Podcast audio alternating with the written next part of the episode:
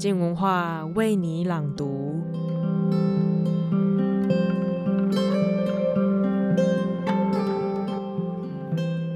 跟你打赌，有一件事情你一定不知道：每年死于被榴莲砸死的人，竟然多过于被鲨鱼咬死的人哦！当你下次经过榴莲树的时候，可别忘了小心你的头。嘿，你一定很讶异，榴莲竟然是长在树上的，对吧？本周我们将跟着徐政府一起听这臭到让人发吐，却美味到让人想吃到撑、吃到吐的榴莲小故事。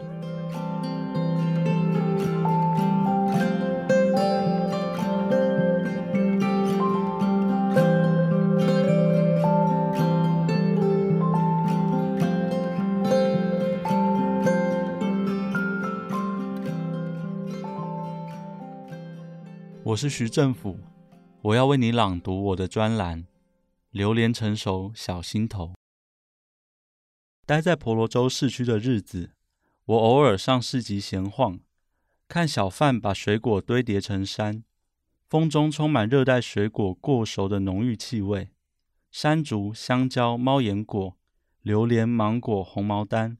如果是夏天，榴莲满街。那凶猛的气味，就像突如其来的一千字强吻。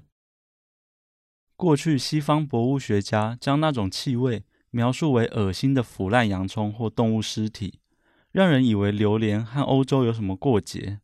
但我觉得还好，不过就是一种热带东方的气味嘛。倒是他们对果肉的赞美，却和情书没有两样。十六世纪末，榴莲第一次被介绍到西方。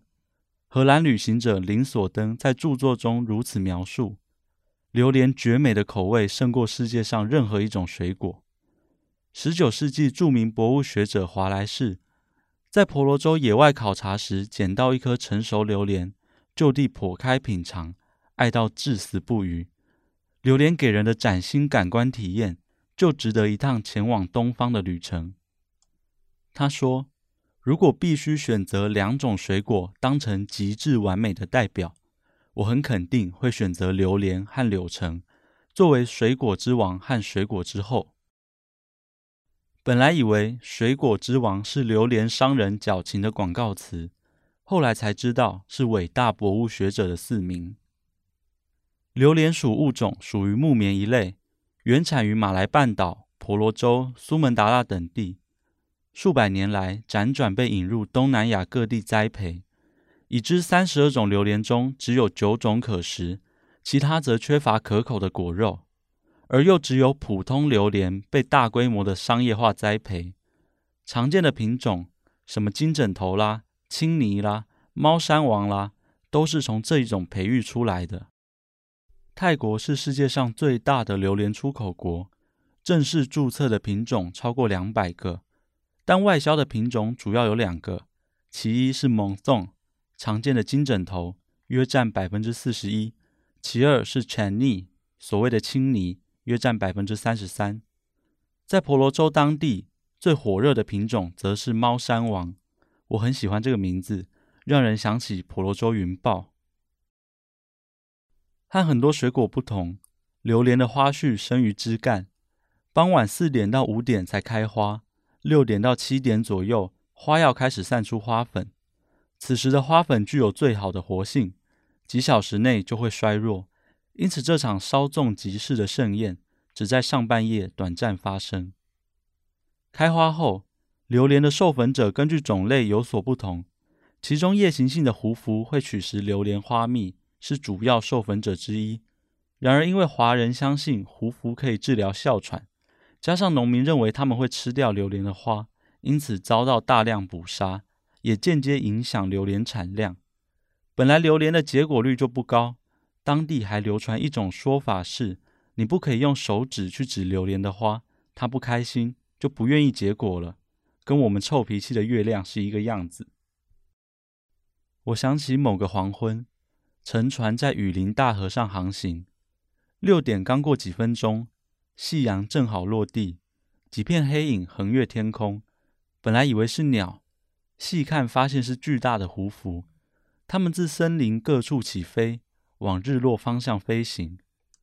活动高峰时，每分钟最少有一百只胡蝠穿越视野所及的河流上空，维持二十多分钟。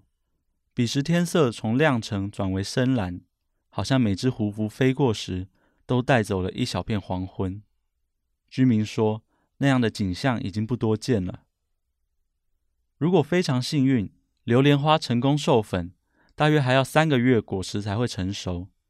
在野外，这类大种子必须仰赖大动物来带走。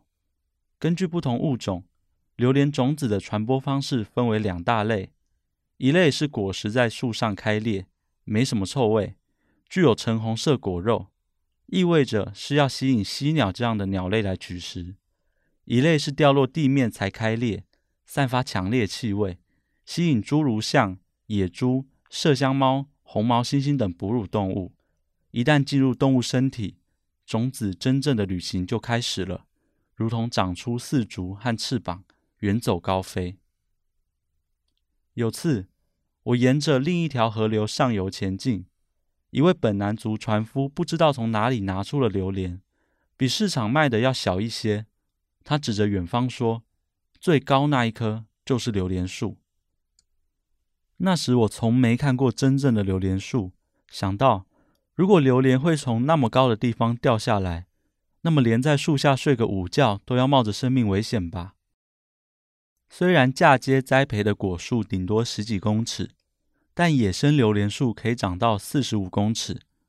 即便是在树木一棵高过一棵，比准备学测的考生还竞争的热带雨林里，榴莲树都是属于鹤立鸡群的那一类。榴莲之名是 durian 的音译。源于马来文的 “duli”，就是刺的意思。熟果季节走进热带雨林，请务必小心头。方便的话，最好戴着安全帽快速通过。就像建筑工地经常张贴的警告标语。不，没有在开玩笑。我们在谈论的可是关于死亡的事情哦。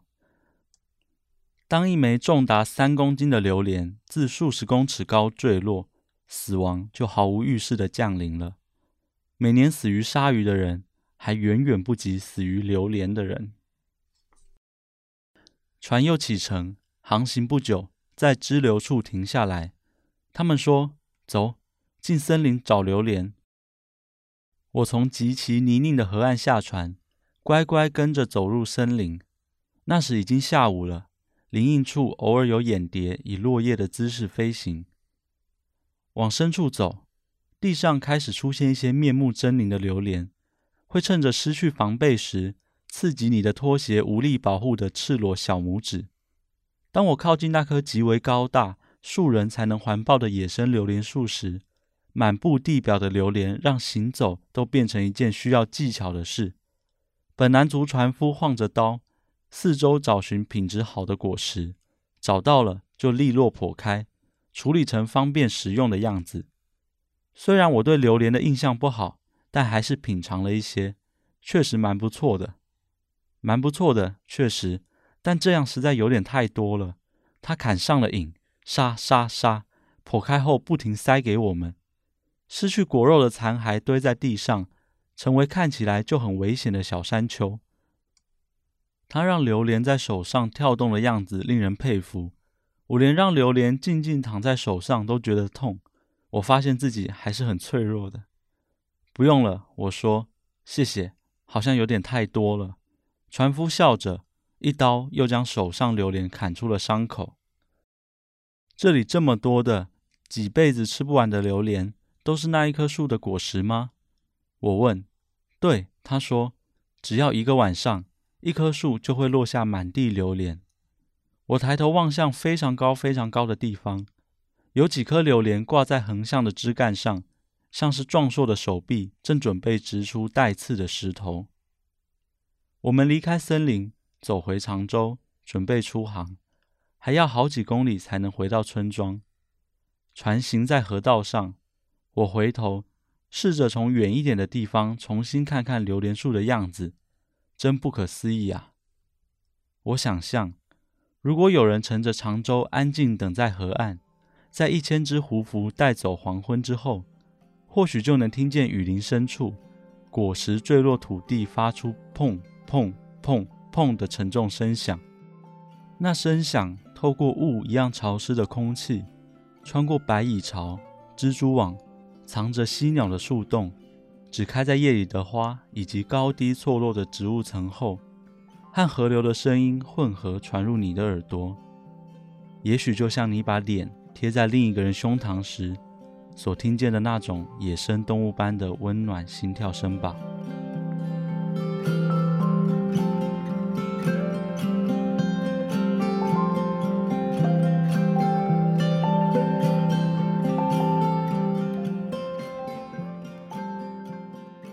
今天的专栏就到这里，明天是黄立群的书评时间，他即将跟我们分享约翰·奇佛的短篇小说自选集。